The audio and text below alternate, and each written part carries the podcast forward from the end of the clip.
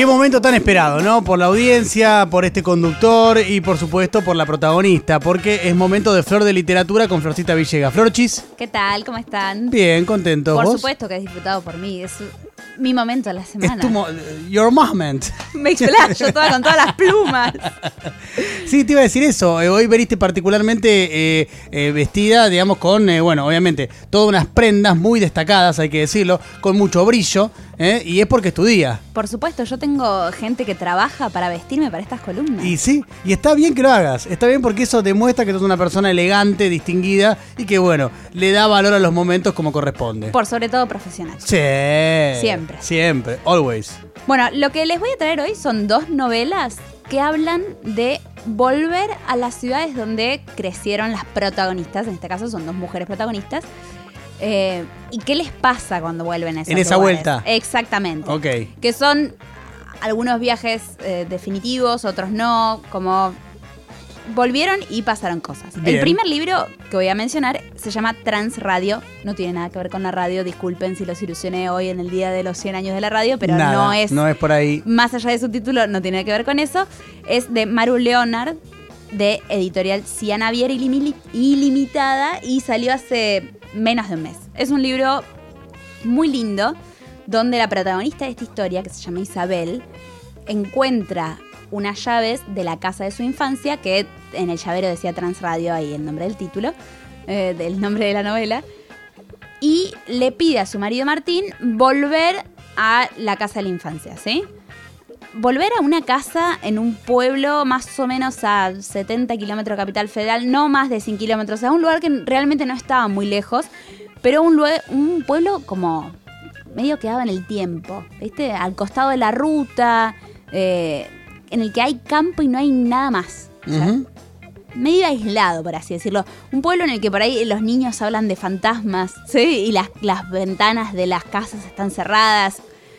Donde hay unos vecinos muy particulares que cooptan el, el libro y de golpe vos estás viviendo eh, la vida de los personajes de esa vecindad a través de Isabel. Hay dos ejes centrales que no están explicitados, por supuesto, porque de eso se trata la buena literatura Muy bien. eh, en este libro. Uno para mí es la maternidad. ¿sí? Hay algo que a Isabel, la protagonista, le pasa cuando ella está en esa casa, obviamente recuerda a su madre, eh, momentos lindos como por ejemplo jugar a tirar huevos en el piso y reírse con eso, y también momentos donde su madre estaba ausente por una depresión, que tampoco se sabe del todo bien, y a partir de esa búsqueda de preguntas que le surgen del pasado, empieza a relacionarse y vincularse con los personajes, con esta vecindad medio extraña, que también tienen como relaciones particulares de la madre y los hijos. Hay una madre que se llama Paula con su hijo Emilio, también la relación que Isabel tiene con Emilio, que en un momento lo cuida, Elsa y Ricky, que es un chico con problemas, eh, bueno, y obviamente la relación de Isabel con la maternidad propia. Y esto que yo mencionaba de que los personajes se, se vuelven el presente, tiene que ver con la idea de que ella inconscientemente por ahí está volviendo al pasado para dejar algo del presente que no le gusta, ¿sí? Como se empieza a meter en la vida de esos vecinos y de golpe son ellos, parecen ellos los protagonistas de la propia vida de Isabel, ¿sí? Esta idea de el pasado copa el presente. Nada, tiene diálogos muy buenos, está muy bien escrito, se los recomiendo mucho. Muy bien. Y la otra eh, novela que traigo es un poco más vieja, es una novela del 2009, se llama Agosto, de Romina Paula, de Editorial En- Entropía. Si nunca la leyeron, es una novela bastante recomendable. Acá hay algo clave que es que el pasado de la protagonista, que se llama Emilia, Ah, sí. eh, eh, después fue película. la hizo eh, este Fer año o Salem. a, o a fines del año pasado. El año sí. pas- este año. Este año. Yo la fui a ver. Viaja. Antes de que arrancara la pandemia. Puede haber sido en Exactamente, sí. febrero, de haber sido por ahí. Sí, sí, exactamente. Sí. Cuando nosotros arrancábamos Exacto. Na, na, na, bueno, el pasado de la protagonista resuena todo el tiempo para poner en duda el presente. Un presente que parece como algo automático, ¿viste? Emilia viaja a Esquel para tirar las cenizas de su mejor amiga, que había muerto hace cinco años. Es lindo porque durante todo el libro ella le habla a su amiga, ella le escribe, o sea, narrativamente está dirigido hacia su mejor amiga que había fallecido y es como que le cuenta todas las cosas que le pasan con este viaje Me gusta a eso. Esquel, sí.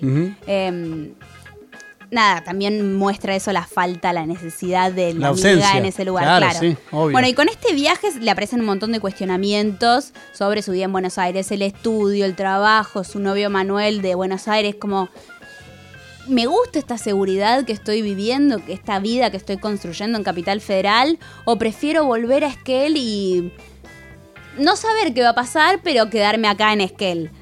Em, en medio de todas estas reflexiones de dudas, obviamente que aparece un exnovio que también le hace preguntarse qué es el amor. Un clásico. eh, ¿Qué es amar a alguien? Si el amor es un, un ornamento, si con el amor alcanza, como bueno, obviamente las exparejas siempre aparecen para cuestionarse un montón de cosas. En este libro es una figura clave.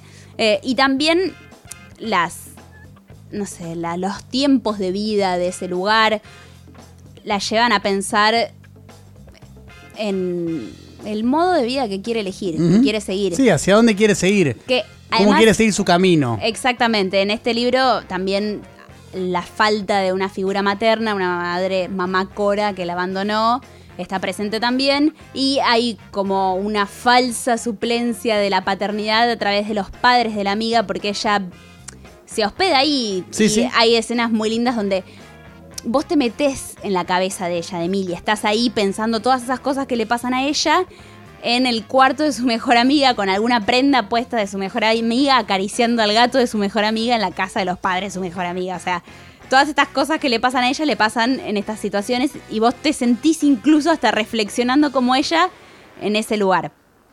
Y bueno, nada, también hay un retrato muy lindo de la ciudad de Esquel. O sea, te sentís ahí con el viento frío en la cara, viviendo otro ritmo de vida. Así que les recomiendo estos dos libros Muy que les bien. lean. Si tienen, si por ahí se mudaron en su vida y cambiaron rotundamente, puede ser en una ciudad del país, en otro país.